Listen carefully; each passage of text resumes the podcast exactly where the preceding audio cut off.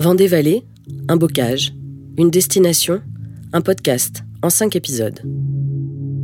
Cinq manières d'arpenter les chemins creux, de gravir les collines, de flâner dans les ruelles. Aken est parti à la rencontre de Jean-Paul qui ranime les moulins, de Philippe, un viticulteur engagé et fier de son terroir, de Chantal, une hôte à la ferme qui a plusieurs cordes à son arc, de Philippe, patron de festival qui n'a pas froid aux yeux, de Raymond, chanteur et musicien traditionnel au grand cœur, de Clara, pétillante mais néanmoins érudite guide conférencière, et de Jean-Claude, raconteur d'histoires et créateur de labyrinthes.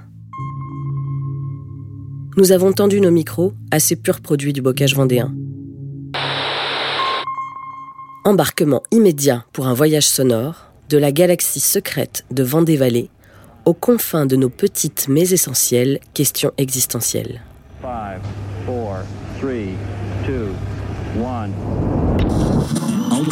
Et là, est-ce que tu m'entends?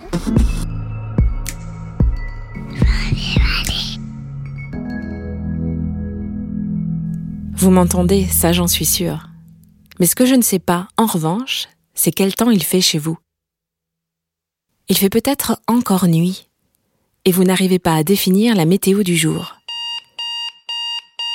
Ou alors, il pleut déjà, et vous pestez à l'idée de grimper sur votre vélo. Ou cadeau du jour. Il fait grand beau et vous vous octroyez le temps d'en profiter en vous posant quelques minutes au soleil. C'est tellement agréable de sentir cette chaleur douce. À cet instant précis, vous réalisez physiquement ô combien le contact chaleureux est essentiel au bien-être. Et doucement, vous glissez près d'une cheminée. Assis dans un coin, pour ne pas déranger le chef de famille en train de rempailler une chaise ou de faire des paniers, vous voilà réconforté par la chaleur thermique, mais surtout par la chaleur humaine d'une veillée. Je rencontre une personne qui me dit euh, on devrait faire euh, des paniers avec des anciens auprès de la cheminée l'hiver, parce que les anciens, ils ont une culture, ils ont une ouverture. La veillée, Qu'échangeait-on lors de ces regroupements entre voisins, ces réunions de famille, ces assemblées?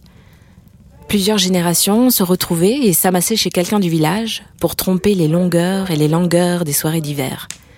On partageait des nouvelles des familles et du village, des conversations autour du travail, des chants, des danses. Autrefois, bon, les, les, les, Vendéens ne connaissaient pas spécialement la musique. Bon, ils, utilisaient des, instruments de temps en temps, la veuse, l'accordéon diatonique qui est venu par la suite, le hautbois du Poitou. Mais ils jouaient de la goule, ce qu'on appelle, ils chantaient, ils jouaient de la goule dans des granges et ils dansaient la vendeuse, la danse de la brioche. Cette célèbre euh, particularité. Vraiment des danses caractéristiques de, de la région. On se racontait des souvenirs de fêtes mémorables. On partageait des boissons, des victuailles, donc c'était une grande, euh, une grande brioche posée sur une civière. On dansait ça, hein, l'occasion des balles de noces. Puis à la fin de la danse, ben, la mariée, euh, si elle était légère, elle pouvait se retrouver sur euh, la civière.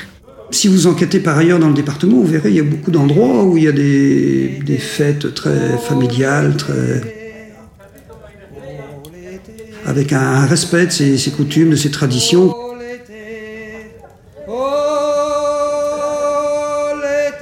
Des histoires locales, des récits légendaires. Euh, j'aime bien raconter des histoires. Et puis, euh, on ne sait jamais trop où l'on va en fait. On a un début, mais on n'a jamais la fin d'une ambition, d'une histoire. Voilà. C'est la vie courante, hein, c'est euh, bah, toujours un peu d'histoire d'amour. Des histoires d'amour. Chambretot, c'est vraiment une particularité. Parce que qu'est-ce qui s'est passé? Ben, Pendant les guerres napoléoniennes, un jeune homme qui voulait échapper à la guerre a décidé par un beau matin d'épouser la plus vieille fille de Chambretot, la plus laide, la seule qui restait. Et puis il apprend que la guerre est finie. Alors qu'est-ce qu'il fit? Il laissa planter là la pauvre Jaquette. Mais pris de remords, il l'a quand même épousée quelques mois plus tard. Des jeux, des secrets, du tabac, du silence. Et euh, transmettre justement ce qui fait notre différence. Alors les gens s'en allaient, souvent pas très tard, après le petit commentaire sur le temps qu'il risquait d'y avoir le lendemain. Ben, le temps commence à, à s'abornesir. On va peut-être béancher une belle lampaille. Puis, la télé est arrivée. Et dans leur lueur bleutée, les écrans ont peu à peu détrôné les veillées.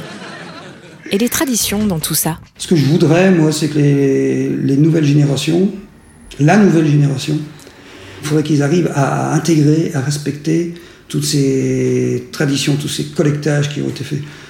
Euh, ce serait dommage que on, le territoire se, se, se généralise, qu'on n'ait plus d'identité. Eh ben, il faut, il faut que les, les, les, jeunes viennent voir comment on travaille autrefois.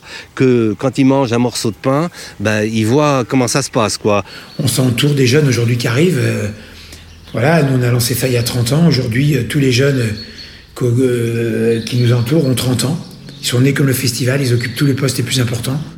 Chez nous, on veut les accueillir comme si euh, on se connaissait de, depuis longue date, euh, en amis, en, en, en famille. Euh, garder cette authenticité. Voilà. Et pouvoir revenir ici boire un canon, d'ailleurs. Parce qu'ici, on préfère les boire plutôt que de s'en servir. C'est ça. Allez Un petit dernier pour la route et j'y vais. Je profite de la calmie pour vous quitter. Je vous bise dur. À tout vite. À fête